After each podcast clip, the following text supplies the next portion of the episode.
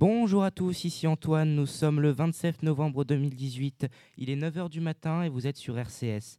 Aujourd'hui nous allons parler d'un dessin de presse, puis Yanis va interviewer le magicien humoriste Eric Antoine, puis pour finir, Jawad va vous présenter l'actualité. Donc pour commencer, nous allons vous parler du dessin de presse. Bonjour Antoine.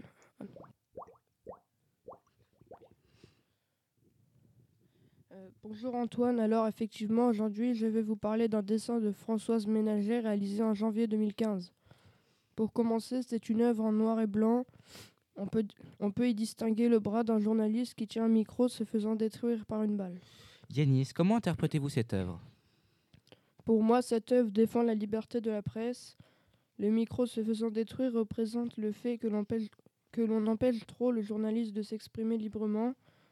On ne sait pas le visage du ou de la journaliste pour nous dire que la liberté d'expression doit être, doit être pour tout le monde. Merci pour cette passionnante explication. Maintenant, c'est Yanis qui va nous faire découvrir le magicien humoriste Eric Antoine et l'interviewer. Bonjour Eric. Ah. Bonjour Eric Antoine. À quel âge avez-vous commencé la magie? J'ai commencé la magie lorsque j'avais 7 ans pour faire un tour de magie à ma grand-mère. Comment avez-vous développé votre don pour la magie? À 13 ans, j'étais souvent alité. Pour m'évader, je m'ex... Vivez-vous de votre métier? Oui, j'ai la chance de vivre grâce à mon métier. Comment avez-vous été connu? J'ai été connu grâce à la première saison de l'émission Incroyable Talent en 2006 sur M6. Aimez-vous votre métier? Oui, j'aime mon métier. J'ai la chance de faire le métier que je voulais. Ce que j'aime dans ces métiers, c'est que j'aime faire rire et rencontrer des gens, pouvoir parler avec mon public. Êtes-vous plus magicien ou humoriste? Je ne me sens pas plus l'un que l'autre. Ce que j'aime, c'est le croisement de l'humour et de la magie. La magie seule, c'est bien, mais avec de l'humour, c'est mieux. Ça rajoute du dynamisme. Aimez-vous passer à la télé? Oui, j'aime bien passer à la télé. Grâce à la télé, les gens me reconnaissent dans la rue. Je passe dans certaines émissions de télé, mais j'aime aussi faire des spectacles. Êtes-vous gêné parfois d'être populaire? Non, je ne suis pas gêné. Auparavant, oui, mais plus maintenant. J'aime rendre les gens heureux et ça m'amuse aussi. Quel est votre ressenti de passer de candidat à membre du jury? Je trouve que c'est amusant de voir des personnes et me dire que j'étais à leur place. Avez-vous déjà raté des tours de magie? Bien sûr, surtout quand on est en direct, on a un stress, mais on ne sait jamais si c'est fait exprès ou pas. Merci à vous, Yannis. Merci à vous, et Eric. Maintenant, c'est Jawad qui va nous présenter sa revue de presse.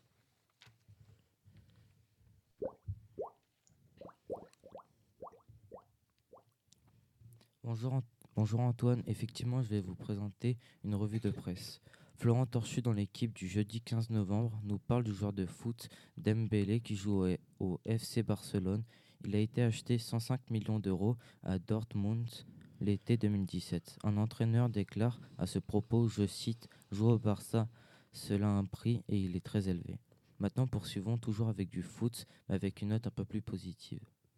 Aujourd'hui, Franck Gineste parle de Kanté, qui a refusé d'être payé dans un paradis fiscal car les sp- téléspectateurs et spectateurs avaient soupçonné Kanté de tricher. Il devait payer des impôts comme tout le monde. Il avait accepté que dès qu'il rentrerait un but, il recevrait un- une somme de 1 million d'euros. Passons à un sujet un peu plus dramatique. Aurélie Dalmas, Ismaël Alissa et Willy Ledevin, dans le journal Libre Novembre, nous expliquent le zèle nucléaire de la justice.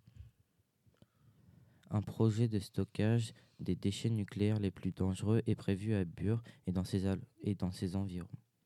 C'était un village paisible. Aujourd'hui, ses routes sont quadrillées par les gendarmes. Maintenant, une note un peu plus positive concernant la remise du brevet. Le vendredi 9 novembre 2018, à Flers, au collège Chévigné, ont été remis les diplômes du brevet. 91% des candidats, soit 122 des 134 élèves, ont obtenu le diplôme. 6 élèves, dont 3 Ulysse, ont obtenu le certificat de formation CFG, avec des notes comprises entre 14,75 et 18 sur 20. Et sur 4 élèves présentant le BIA, 2 l'ont obtenu. Terminons avec une note un peu plus. Terminons avec une note de prévention. Aude Rambaud, le 15 novembre 2018, nous met en garde dans le Figaro contre la consommation du cannabis. En 2017, en France, environ 40% des adolescents fumaient du cannabis et 7,5% étaient des consommateurs réguliers. Le docteur Gen- Geneviève Lafaille, spécialisée dans les services d'addictologie de l'hôpital Brousse à Villejuive, nous explique, je cite, le cannabis altère non seulement la mémoire, mais aussi l'attention, la concentration et de façon très handicapante les fonctions exécutives. Merci Jawad pour cette revue de presse. C'est la fin de cette émission. Merci aux chroniqueurs, aux techniciens et à Antoine d'avoir interprété Eric Antoine qui n'avait pas pu se déplacer. Et merci aussi à l'artiste Cubi de nous avoir prêté sa musique cascade. À, à dimanche prochain pour une nouvelle émission sur RCS.